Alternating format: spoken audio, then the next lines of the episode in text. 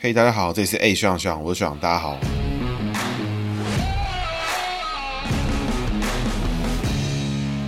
哈喽，大家好，这是 A 学长学长，我是学长，大家好，学长又回来了。那这一集呢，一样带着我的学弟回来哈。那这一集呢，我们的来宾一样是我们之前提到的刘崇贤刘议员，他是现任的新竹市东区议员。对，新竹市东区各位听众朋友，大家好，我是新竹市东区议员刘崇贤。好，然后这一集呢，我们要讲的主角呢，其实是沈慧红。沈慧红就是现任的这个民进党的新竹市长的参选人。那他其实是过去的新竹市的副市长。那我们等一下再来讲他的故事。那会请我们的崇哥来。分析我们的沈慧红这一集，其实是因为哈，就是我也没有请到沈慧红，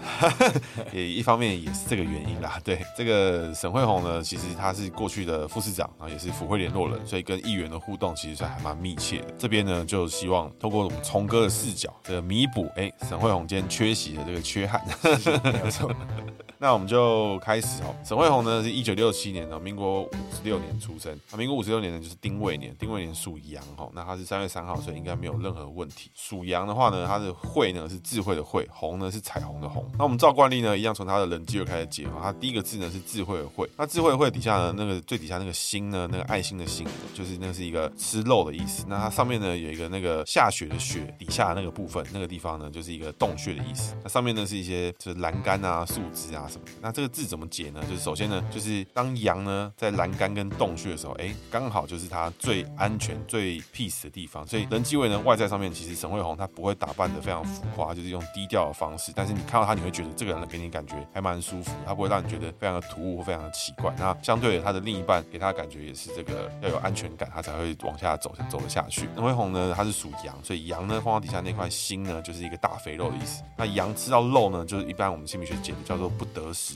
那不得食呢，就是因为它是属羊，那属羊是吃素，但是它吃到肉，那吃起来就会非常的不舒服，食不下咽，觉得很很恶心，很不开心，很不爽。所以呢，这边解成上课的格局。沈慧红这个内在上课的格局呢，就是给他一个内心纤细敏感啊，其实内在呢想了很多，但是外在呢又表现得很 chill 很自然，不会表现出来。但是他其实很容易被一些小事情去影响到他的心情跟他的心态。但是呢，他其实外在又会只忍住不让你看出来，所以他其实是一个蛮照顾别人的人啊，就是会把这些感觉吃到这个肚子里面，让自己想办法去消化，但是消化的可能不是太好，情绪上面啊，所以这是他个人个性里面可能就是比较特殊的格局。这个红字呢，就是他才彩虹的红，是他工作位的部分。所以这个工作位部分，它是一个从字边，啊，右边呢是一个这个工作的工，那个从字边就是走蛇的意思。蛇呢就是走这个四五位，就是蛇马羊走三会的格局。这是三个火系生物哦，都是碰到呢就是走一个这个三会的格局，所以财位呢非常好，而且呢女性下属贵人多哈。那这个工字呢，我们在心理学上解成土的意思。那这个土呢，要看到它的丁未年，这个丁未年是丁字走火，所以火生土走下生的格局。所以他工作位上面呢是一个乐于做、牺牲奉献做，然后没有在看下班的时间做的人，他是一个做事情非常尽心尽力，一定会想把他把事情做到好，而且他会觉得用他的努力可以去弥补跟克服一些可能他觉得可以克服的事情，但是往往呢就是八十分跟七十分可能差别不大的感觉，所以他会投入过多的心思跟心力去做这件事情。那但是本身呢，其实他的财位是很好，所以他当他要做多余的事情或多余到会让他受伤的时候，他其实也很清楚知道什么事情是该做，什么事情是不该做。工作上面呢，根据他的想法会有蛮多贵人，所以他做事情做的越多，越仔细去做，然后做的越好的时候，哎，他其实就很容易有很多贵人出现。他工作位呢非常的亮眼。那所以整体来看呢，沈慧红这个人其实没有什么明确的破绽，我必须讲他的名字里面跟我们刚刚崇哥其实蛮相近的，就是工作位好，但是崇哥的破绽呢就比较多，人际位上面就是 就充满破绽一个人，就是人机会上面崇哥会比较辛苦一点，但是沈慧虹就是一个默默的、低调的，但是他偶尔会把一些这种这种不中听的话听进去，然后又会把它放到心里面，觉得这个干扰自己的生活，所以他其实只要克服这一块，去理清自己什么问题是该由他来思考，什么问题是不该由他来思考。比如说，我今天这样做是不是这个国民党就会满意啊？其实永远没有这一天，因为这天他们满不满意不是由你想出来，是由他们自己决定的。那这个事情呢，你就不用再想了。所以当有这么一天，沈慧虹可以克服自己最大的问题，就是不要去想没有用的问题的时候，他就可以变成非常强大的一个一个状态了。所以我相信，其实以沈慧红的年龄来讲，我觉得他应该在几年前应该就有发现到这个状态。很多事情呢，并不是可以由他自己来解决，他还是认真做、努力做，其实他就会表现得非常好。那上面这段呢，其实这个崇哥可以作证啊，就是我跟沈慧红是完全不认识，完全完全。那目前为止，你觉得听起来怎么样？我觉得应该蛮符合这个沈慧红的这个个性，因为就像我自己跟沈慧红接触的过程当中，会觉得说，哎，虽然说呃他的这个年纪之于我，我应该是要呃叫叫声长辈有那种感觉，这样子？对对对，叫姐姐嘛。对，但是他确实实际上相处下来不会联系下来这种感觉，他给我们的感觉，给我像我们这种年轻世代的议员，其实我们新竹市议会除了我以外，有好几位这个三十几岁的议员这样子。那他给我们的感觉，就确实是有一种那种大姐姐的感觉，然后会去跟我们解释一些呃，因为我们是民意代表，所以第一时间不太清楚市政府在呃让人感觉到他是很有耐心，那也很尝试的要用一个很温暖的方式来去跟你讲这件事情。那其实我觉得这一点哈，大家如果有看那个沈慧虹她刚宣布参选的时候的新闻，那个时候新闻有去问到黄珊珊啊，他们都在这个二零一八年到二零二二年的这个任期里面呢，去担任过台北市政府跟新竹市政府的这个副市长。沈慧虹他过去也是有在台北市政府服务过，对。那黄珊珊对他的评价也确实是就是像刚刚我们学长所讲的，对于一件事情努力做、认真做。那黄珊珊在沈慧虹宣布参选以后，也是给予沈慧虹一个蛮正面的肯定。我记得没有错的话，其实沈慧虹他之前是在台北市政府，然后任职的其实相当久。他在我看维基百科上面写啊，就一九九五年就在台北市政府任职，然后历经陈水扁、马英九、花博举行的时候，也还在市府嘛，然后之后去到交通部。那后来就是记得没错的话，那个拆北门也是他规划的嘛？拆、呃、忠孝桥引道了，不是拆？对不起，拆错了。北门如果拆掉的话，那可能就严重，严重严重，猜 错猜错，sorry，就是那个忠孝桥，台北忠孝桥引道，那是当时柯文哲第一个规划的大型政绩嘛？那时候还有请那个 Discovery 来拍嘛？是，就在过年的时候，哎，忽然几天啊，桥就不见了。那个时候，那我记得那时候就是有说沈慧虹是这件事情的规划的负责人。对，其实这件事情大概是从好几任的市长之前就开始有规划。那当然随着时空环境不同，有满满的修正。但是因为沈慧虹他之前就是长期待在台北市政府，然后也很资深，然后又是交通专业的一个公务人员，所以拆除忠孝桥引道这件事情，确实是他琢磨蛮深的一个议题。这样子，这边还有看到就是说，二零一四年的时候，其实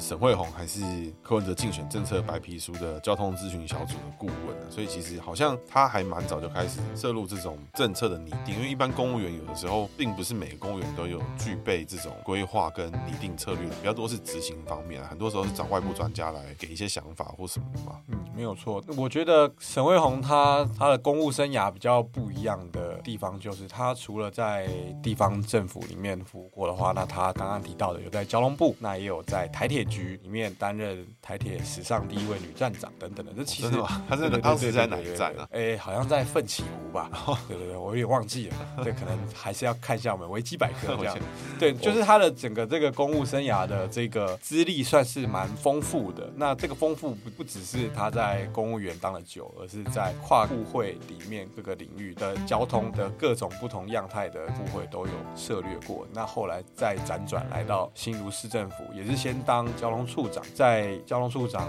担任了大概我记得一两年左右就变成副市长。他这边是写二零一六年五月了，就是林志坚就把他拉到新竹副市长去。是是是，对，然后接着就开始在就是任期嘛，就林志坚八年连任完之后，就是二零二二年今年由民进党征召参选新竹市长。那其实我真的是坦白讲，我很不喜欢就是征召这个事情，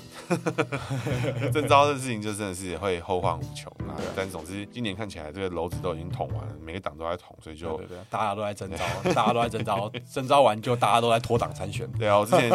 我之前节目才有讲，就是说新竹现在哎、欸、不是那个桃园现在是那个、啊、空降大队战，然后现在变成民进党一军打民进党二军，然后国民党一军打国民党二军，不知道在打什么，已经乱乱成一团。对啊，你打我的论文，我打你的研究报告。沈慧宏在交通上面真的是他整个这辈子看起来。从进到公务员的行列里面，都是在跟交通相关的事情做打拼啊。你刚刚提到那个火车站的事情啊，他这边有提到，就是说他是在阿里山林业铁路北门车站，还有阿里山车站各实习三个月。然后之后隔年被派到奋起湖当站长，是史上第一位站长，真的是还蛮屌的，很厉害的。那学长这边在议员期间呢，有没有什么曾经合作过或配合过的事？因为刚刚你讲的比较多是感觉嘛，还有你讲的是黄珊珊当时怎么说。那就你个人发生的案例，有没有什么事件是可以拿来印证这个沈慧红的这个姓名？他或是他，我们从侧面解读他的个性，你觉得他是怎么样？你觉得他是准，还是你觉得就是其实还好这样那种感觉？是，那我觉得我自己个人最印象深刻的时候，就是跟沈慧红讨论这个呃大众轨道运输的这个政策啊。那大家有在关注新竹市的政策的话，其实可以观察到说，哦，我们目前现在新竹市的这个大众运输轨道有轻轨的计划，然后想要去争取交通部的补助，然后目前还在可行性进行核定。那其实就是大新竹轻轨的计划，我自己也有一些想法，希望是可以去带到这个计划里面，希望可以。让这个计划可以去做后续的评估，这样子的政策上面的细节就会变成是说，我希望新竹市政府去做这件事情。沈慧虹他作为这个府会联络人，因为议员会提出质询嘛，议员会提出质询，我就会去问这样的事情。他在我的这个整个咨询结束了以后，也有特别的，我觉得他那个当下他就不是以一个公务人员的身份来跟我讨论这件事情的可行性 O 不 OK，而是他就是他的这个生涯的。专业，然后看到这样同样的事情，或者是同样的大众运输系统，如果一样的情况在其他县市他有遇到的时候，那个时候的面临的一些实际上的处境会是什么？他会很贯彻在自己的专业的领域里面去跟你说，也可以说是说服你，去说这样的情况，这样这样的执行的话会带来什么样的结果？对，所以我觉得这个跟刚刚学长所带来的这个姓名学的分析里面，我觉得是算是蛮蛮。符合那个分析的结果，这样。我这边大概印证一下，就是说，因为他名字好，其实这个人他会很容易处于低调状态，因为他其实交给他，他会帮你搞定。但你若没交给他，他也不会非常的 aggressive 的跑出来，他要出头要干嘛。但是，一旦你找到这个人，你找到他，他其实非常愿意解决你的问题，而且他也会解决的很不错。但他不会是那个你一眼扫过去，整个新竹市的可能小内阁站出来，他绝对不会是你第一眼看到的人，但他绝对会是做事情起来，你跟他配合，你会觉得哎，蛮舒适。是的，然后你会觉得跟他配合是有成果的，嗯，没有错。那除了这个之外，我觉得我们可以讲的稍微八卦一点啊，就是虽然我们节目真的不太讲八卦，那其实现在开始选举了嘛，选的其实也蛮激烈。然后新竹市政府其实像沈慧宏，他广告打蛮凶嘛。那之前新竹其实就闹出了蛮多的事情，比如说林志坚，在节目之前其实我没有做。其实我当时在整个论文事件都没有爆发的时候，我给林志坚的评价是蛮高，因为第一个在二零一四年那个环境要能够当选非常不容易。那再来是二零一八年，他好像也还蛮。轻松就连任，对。那我自己啦，你问我的话，就是我觉得我给他评价还是一样高，因为这个这个东西，你拿你拿什么硕士博士，你拿拿个十个博士，可能都没办法这么简单做到这件事情。但林志坚他做到，当然就是 现在被踢爆说，哎、你是论文中抄的，那这个就是我们期待，如果他是清白的，赶快去想办法上诉，赶快想办法找到你洗刷清白的方式。但是我自己还是给他高的评价，因为要做到这件事情不容易，尤其是二零一八年，哎、很难选呢。对，其实我觉得提到林志坚的部分哦，他他其实在。担任刚开始担任市长的前一两年的满意度是非常非常低的。那我觉得那个当下的一个很重要的原因是他可能自己也觉得很意外的当选了市长以后，他并没有这么快的找到他想要去执行的一个施政的方向。二零一四年又是一个充满期待的一年，那他选上了以后，那当然这一两年好像没有太多实际的成果，所以那个时候的这个满意度调查出来，不像现在什么五星市长什么的哦，其实那个时候是真的是算是蛮惨烈的这个民调的情况，就是这么夸张？对对对，那个时候真的是可以说是倒数前几名了，在这个满意度调查上面。慢慢到后来，那他开始找到了属于林志坚的城市美学的一个施政的方向以后呢，那才慢慢开始透过争取中央的补助，然后去做一些。虽然说大家都会笑他是公园间、公园间、公园间，但是我地方的长辈真的是爱不释手啊。是啊，就是我们在酸公园间这件事情的时候呢，可能就会有另外一个李明的市民朋友会说：“哎、欸，我这边的公园怎么还没有开始做？”这样，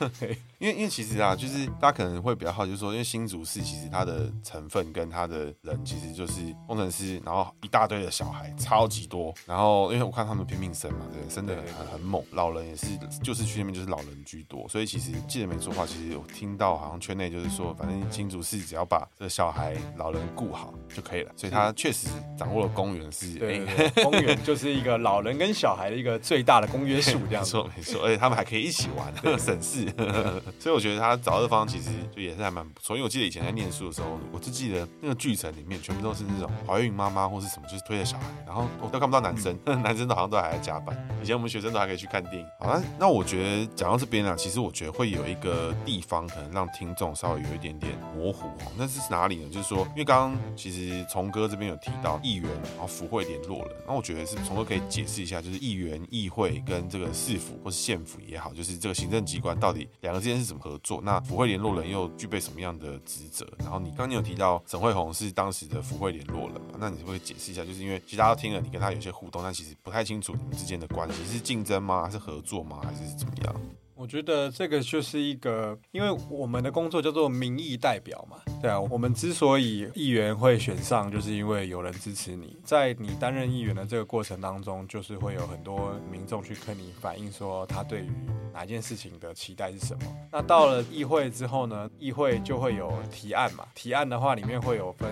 议员想要做什么的议员提案，跟市政府想要做的事情的是什么的市府提案。对，那市市府提案跟议员提案都会。送到议会的大会来审，对啊，那就市政府的立场，他当然会希望说市政府的所有提案都要可以通过嘛，因为那也确实除了是市政府想要做的事情以外呢，那确实也是会是一部分的市民会去期待可以去做的。那抚慰联络人的工作呢，就是在遇到了一些可能相对比较有争议的。提案，举例来说，就像是骑楼顺平好了，大家看台北市的这个骑楼，可能过去十几年来做了很多地方的骑楼顺平。这样子的风气其实也慢慢带到各个相对传统的区域。那像我刚刚一开始有提到，不好意思，我打个岔，骑楼顺平指的是什么？就是说，有的人骑楼高度不一样。对，骑楼高度不一样，然后骑有些人的骑楼可能会自己堆一些东西，或者自己先盖一些东西等等的。对对对，那就是希望整个骑楼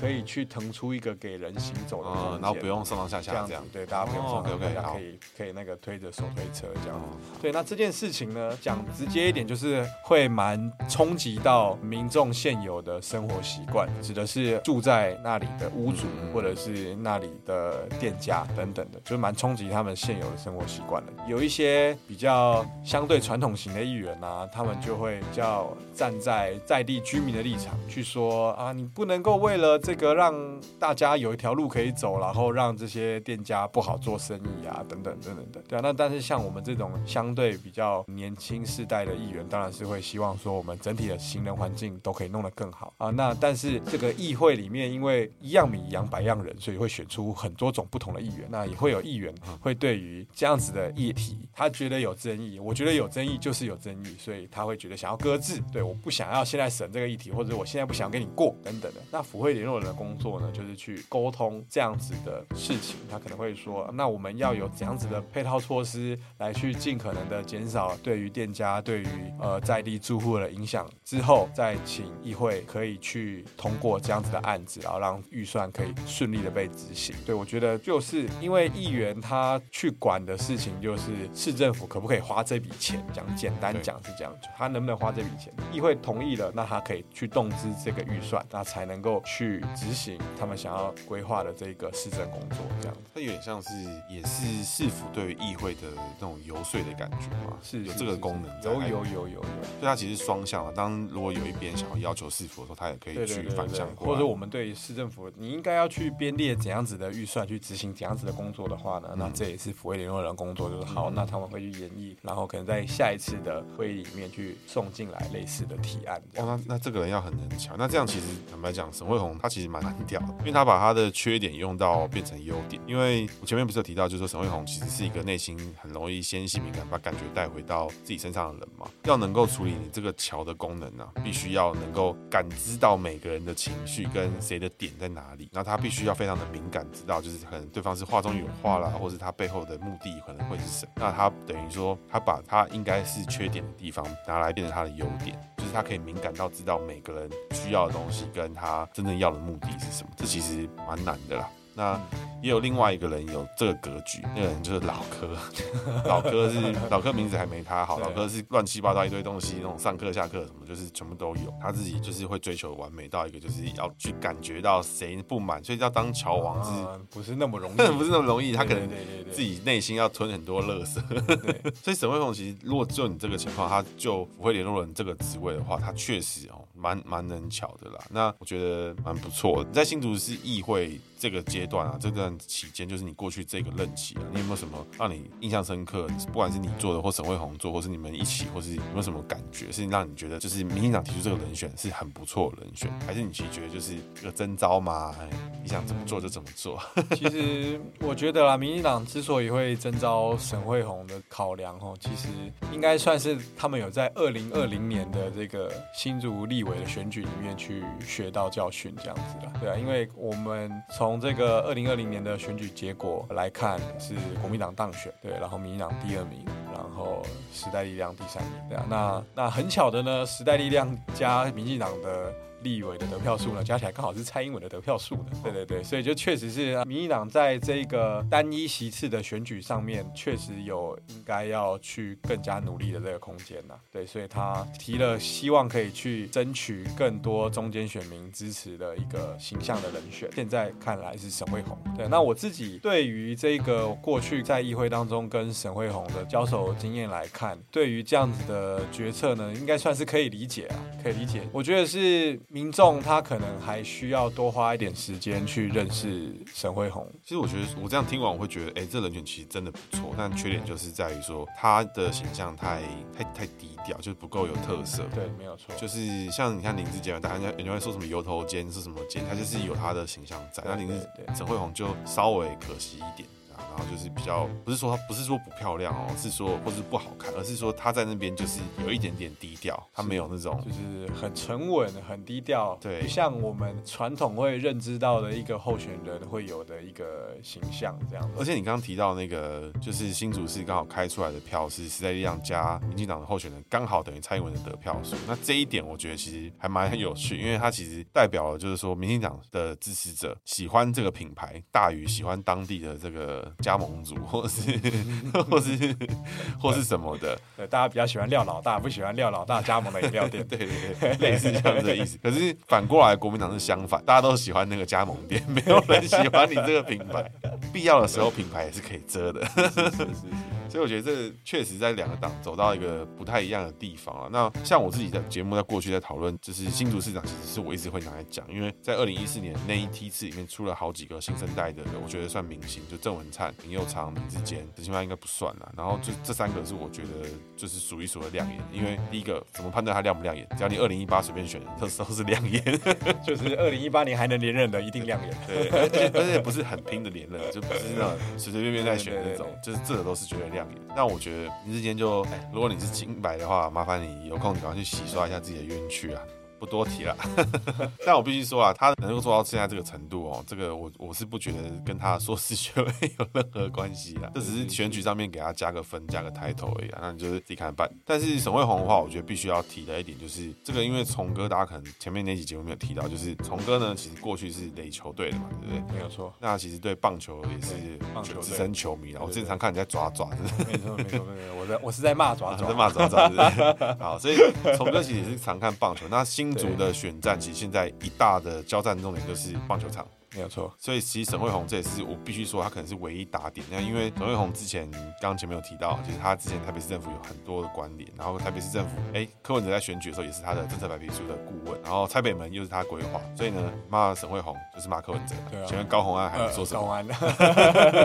高虹安塔绿班球场，塔绿班球场，只能讲这个。所以我觉得球场是现在新竹的一大攻防点，因为第一个，我觉得沈慧红就事业面来讲，就是他的成就跟他做过的事情来讲，你很难去打击他。第二个。就是这没什么好打，他这形象就很低调，而且长期府会联络人，他关系一定不会差哪里去啊。那所以现在打点就是民进党跟球场是他的弱点。这个从哥你这边怎么看球场这件事情？因为其实说真的，我对棒球真的不熟了。那球场现在这个现况，你可以从以议员角度来解释一下，当初到底球场在新竹发生了什么事情？我觉得新竹棒球场这件事情这样子啊，就是一连串的微小的瑕疵累积起来，就变成大家现在看到这样。我我所说的这个微小瑕疵，不是说它不重要，而是在这。这个所有的公共政策在推动的这个过程，或者公共建设在推动过程当中，都会遇到类似的这个情况。新竹棒球场之所以会被这样子全国性的瞩目关注，那自然是因为有我们明星球员林哲轩的一个受伤，所以那整个去带起了所有大家对于这个球场安全、球场设计的这个全面性的检视。就像球员工会也有去针对新竹棒球场可以改善的地方提出了好几项的事情。其实很多很多的公共建设在推动的过程当中，其实都会遇到一样的问题。那只是因为因缘际会，今年是选举年，在棒球场的事情爆发之前，林志坚的论文的事情已经先爆发了，所以大家对于这个新竹的热度的关注度也都已经进来了。到整个开幕过后的大小缺失，然后到压倒棒球场的最后一个林哲轩来的事件发生了之后呢，就造成了我们现在所观察到的这个现况。其实我记得当时的那个 combo 其实很长，因为从最早开始就是哎有风声说要有大新竹嘛，要先弄了一段闷烧一段，然后后来闷闷闷闷嘛，好像好像没事情了之后，结果忽然发现就是市长请辞要去选桃园，然后副市长也请辞要准备参选市长，然后所以他其实就是哎大家都觉得说哇新竹市的市长副市长都在搞选举，然后结果哎都弄出论文，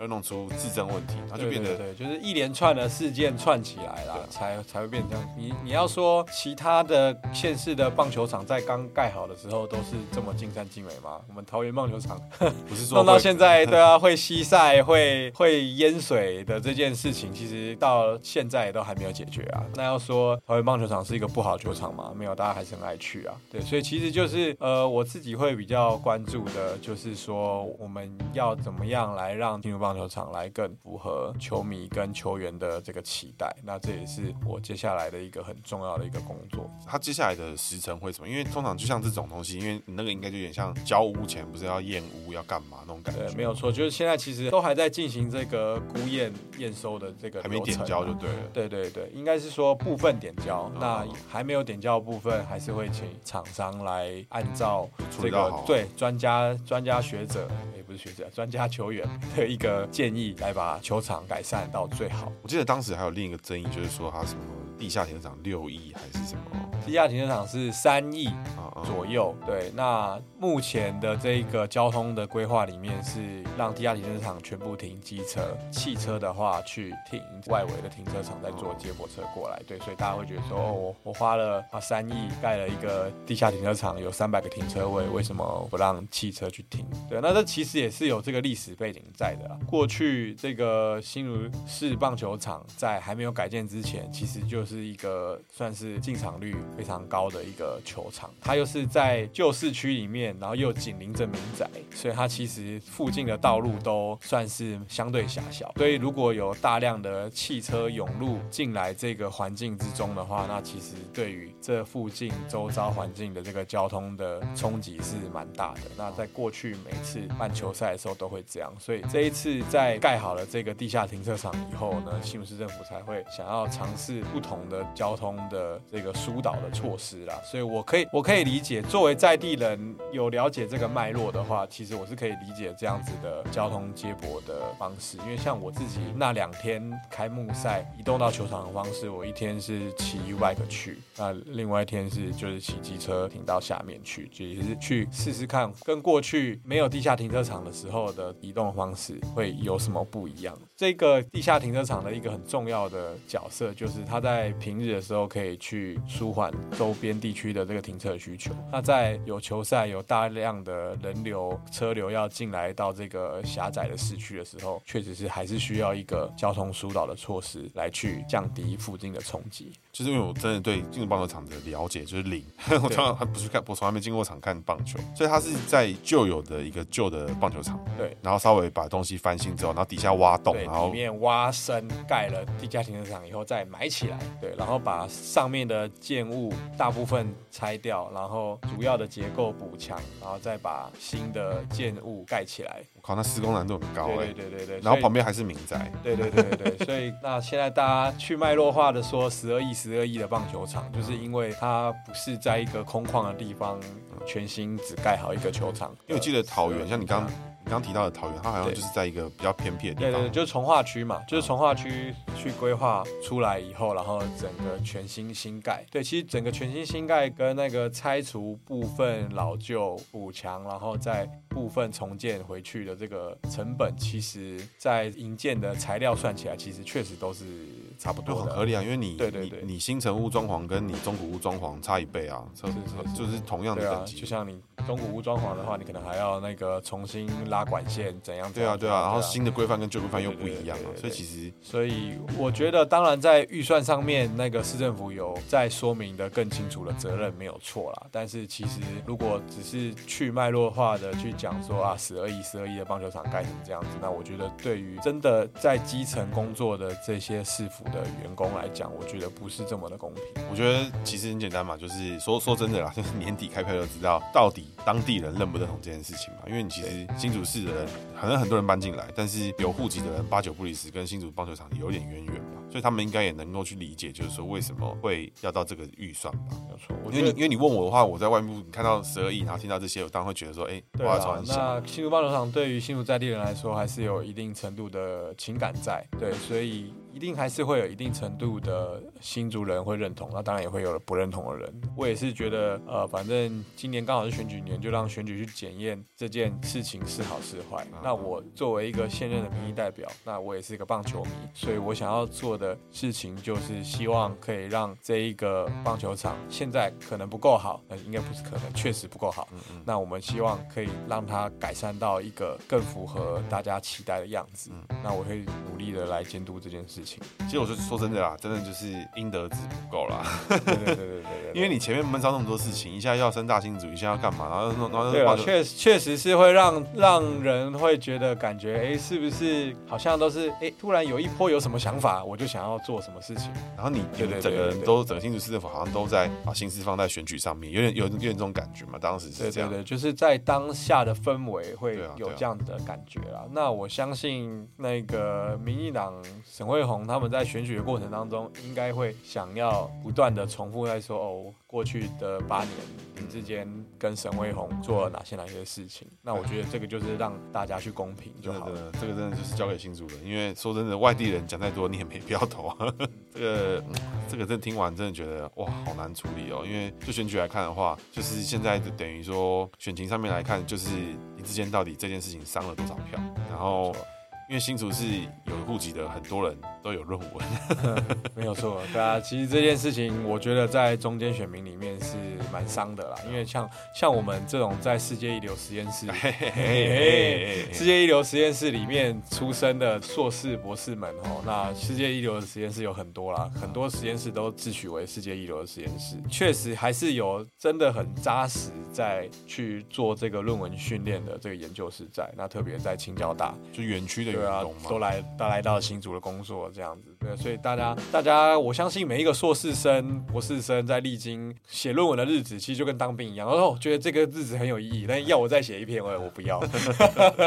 对对对，所以这一件事情才会这么去勾起大家当当时这个心理的阴影，有点硕士生的红中球的感觉。对对对对对对，对啊，但是这这就是如果他的清白，因为说真的，我看了那个题目啊，他两个人都在讲新竹市长的选举，而且讲林志坚自己的选举。结果最后是林志坚自己的抄袭，看这个逻辑很怪，就是懂啊，懂意思就是对了，这就是，所以我觉得应该是要更细致的去探讨，像是两边的论文生成的过程当中会是长什么样子。对啊，我觉得确实单就这个毕业的时间来去断定谁抄谁也很奇怪，因为像有些情况是每个研究室一定都会有一些资深的学长嘛，那资深的学长他手上有好几个计划，然后有好几个对于实验的想法，他下面带几个。硕士生，然后带每一个学弟说：“你可以朝哪个方向去走呢？嗯，走。有些人看到了学长的手稿以后，哦，这个不错，然后抄抄抄啊，我硕士毕业了。然后后来那个学长可能在某一个期刊去发了类似的事情之后呢，难道会是这个学长去抄这个先毕业的学弟的论文吗？就是，哎，我觉得这事情就是，呃，这个先来后到哦，其实也是。”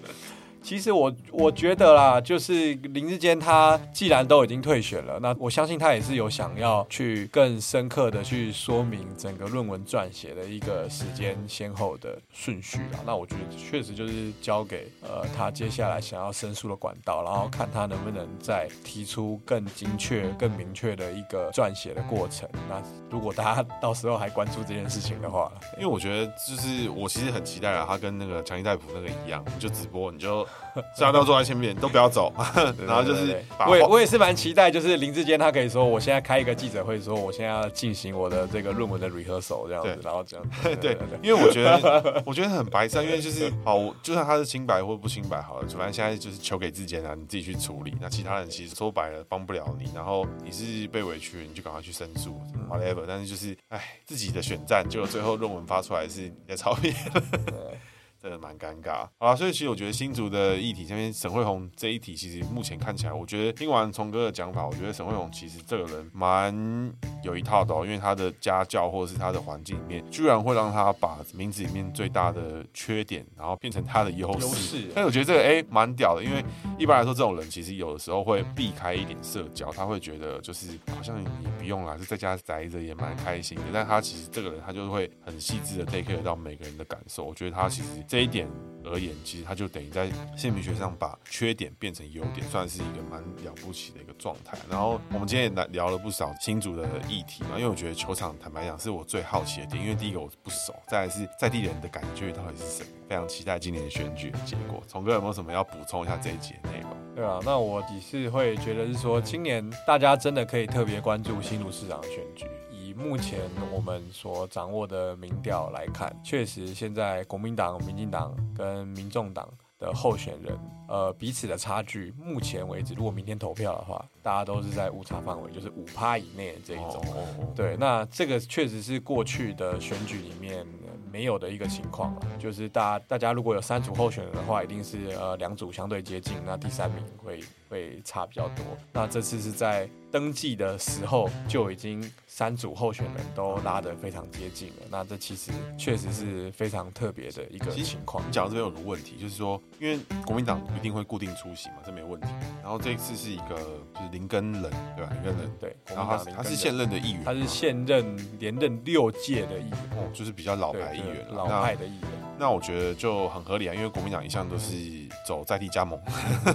没错，在地加盟，在地加盟主嘛，对，这个很合理。所以我觉得就大部分，我觉得一定会有人去攻击他，就是什么地方啊，或者有什么案子什么的。嗯、我觉得那就是随便，因为在地经营的在地加盟主有他自己的管道，所以你就不用去管他。嗯、因为以前其实在地量也有派过人来选市长，而且我记得选的蛮漂亮的嘛，对不对？是高高玉婷吗？呃、高玉婷选那二零二零的新竹市立委，哦，是立委，对对对。那选区是一样大的，对对对，选区是一样大。所以其实我记得他那时候非常接近啊，对啊，那个时候就是九万、八万、七万票这样哦。那为什么他们消失了？呃，这个可能牵扯到八卦的部分，这个节目是不是不能够、啊、八卦的话，我讲 这个，因为我觉得我觉得超怪，因为你你实在力量就是已经经营了这么久，而且你还有机会去一搏，结果你今天民政党派人，哇，你就直接把票全部放掉，就是这个概念在哪？我觉得是，我觉得没有，确确实是啊。其实，在过去的地方来看，地方的消息其实一直都有看到邱显志想要继续参选这个新竹市长的准备啦。对，只是目前。都已经登记周了，还没有看到时代力量有正式的表态，看起来应该就是没有要选的啦。对，所以超怪的，真的超怪的。那这其实就也牵涉到非常多这个地方的八卦，跟时代力量的中央，其实大家也可以看到说，呃，有越来越多时代力量的这个当初是时代力量，然后后来退党这一届，对，然后这一届这一届有好几个议员，像我们的伙伴曾文学，他过去也是时代力量提名。曾文学、吴峥，对啊，他还有获得时代力量提名，我可是没有的。对啊，对啊，曾文学跟吴峥他们过去都有获得时代力量提名，但是今年都以无党籍参选。那这其实就都可以去或多或少的感受到，其实时代力量内部自己的人对于自己的政党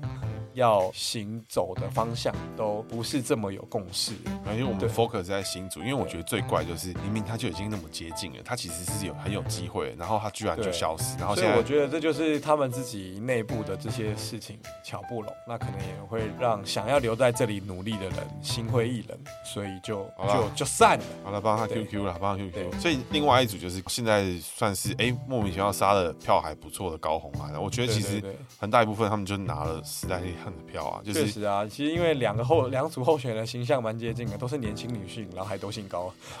哎哎，ID 遮一遮，对的对啊，遮一遮，把名字遮起来，两个都姓高，都是年轻的女生呢，对啊，所以所以其实因为形象蛮接近，那又是呃一般民众认知的第三势力，所以确实目前看起来是有全盘接收二零二零年时代力量所打拼出来的成果。对，那接下来的这个选举的关键就会变成是说，谁最能够去收拢中间选民的支持？对啊，现在变成中间选民要投给谁？现在蓝绿跟第三势力都各自有一点基本盘之后，那最中间的这一群人在选举的过程当中，然后去检视每一组候选人，然后到投票日的当天，最后的票投会投给谁，那才会是最后的选举结果。就变得是说，不是传统上我们会觉得哦，好像哪边的盘比较大，那应该就是像像新竹县的部分，就是啊，国民党就是蓝到不行。所以，就就也没有任何的悬念等等的，对啊，但这次新竹市就不太一样。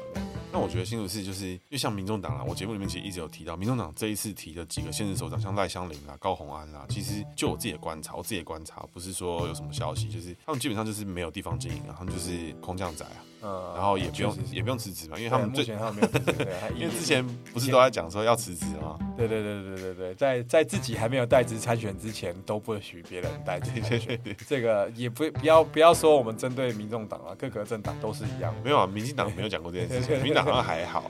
有吗？还民进党？我觉得可能还是要看情况。有些如果是我没有代职参选的时候啦，同选区有代职参选，我就会 拿出来讲一讲，讲讲一讲。因为因为我记得时代力量跟民众党在二零二零。然后二零一八也都是狂呛代职参选，对啊，其实就很多啦，有呛代职参选的，也有呛像呛立法院里面呛啊，党团协商是密室协商，对啊，然后现在像扯远扯，对对啊对啊，现在这两个政党都已经是党团的成员了，还是没有废除密室协商，怎么会这样子呢？好，所以。从新竹市民的角度来看，你那个六届那个林根人一定是老派经营，在地加盟组没问题。沈慧虹的话也是至少这两届没问题嘛，对不对？对啊，对啊。那接下来就是高红安，那你觉得他是在地上面？你觉得他是我刚刚讲那样，他是有空降的，还是他他真的有在那边经营过一阵子？嗯，确实，高洪安应该是他就他个人的说法，应该是这一两年搬来新竹吧。哦对，那但是那这一两年我在跑地方行程，讲老实话，遇到可以说吗？这可以说吗？对对对，哎，这个也可以算是公开资讯啊，反正我就是有遇到人嘛，对啊，我在地方上应该说在同样的行程里面呢，遇到邱显志的机会，其实还是比高虹安还来来的高很多的，对啊，所以其实确实时代力量应该是一直都有想要呃准备参选新竹市长的部分啊，但是有什么其他的考量，到最后邱显智没有参选，那我也不太确定。那也不评论八卦类的事情。啊，他出来讲，哎，想掉想掉，不是因为我觉得高他们应该是有桥了，因为之前是出来高洪安一定倒了，是不用讲了，就蓝他他们两个出来蓝绿归队了。当然当然，那如果两组都出来的话，一定是一定蓝绿互相分票，互相的我觉得对啊。所以呢，你们你觉得这有没有密室协商？呃，这个选举策略的讨论不好说。选举策略好了，那我们今天就。最后呢，就把球留给新竹市啦，因为其实这个什么球场啦、论文啊，最后还是取决于哎，这个刚刚已经讲了嘛，三分天下，没错，所以就是看到底新主市民有没有买单这两届林志坚的表现。接下来是学长姓名小技巧，今天要讲的是属羊吃肉。那属羊吃肉呢，就像沈慧红的慧字里面有个爱心的心，就是心脏的心，那个就是一块大肥肉的意思。一般来说，像竖心旁啊，有的也是肥肉的意思。那或者是像月字边，就是月亮月，那也是当成这个肉的意思。像比如说肥啊、胖啊，左边有没有都是那个月，肥的意思，那就是一块肉的意思啊。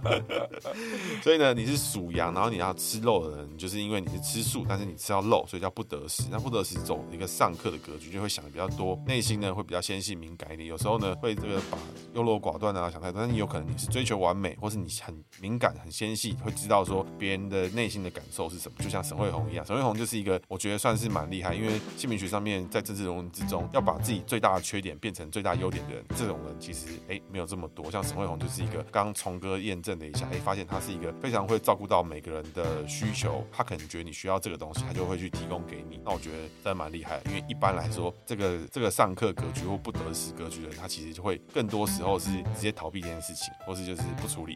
会会比较轻松。所以其实如果你是属羊吃肉，就是你是属羊，然后你的名字里面有肉，那你就要去注意这件事情，你是不是可以把这个缺点一样变成优点，或者是你要怎么样避免属羊吃肉的事情影响到你？那如果你身边有人是属羊吃肉的朋友的时候，你要去想，你有时候不经意的一句话，说不定就让他这个夜不成眠个好几天，有时候这种事情是会发生的哦。所以在这个属羊吃肉的人身边，你就不要让他有太多产生误会的机会啊，或是有什么事情就尽量讲清楚。然后我觉得你会让这个人很舒服很多。所以如果你重视你身边的朋友，或者你自己就是属羊吃肉的人的时候呢，就可以多关注一下这个人心里面的感觉跟感受。以上节目，谢谢大家，大家拜拜。谢谢大家，拜拜。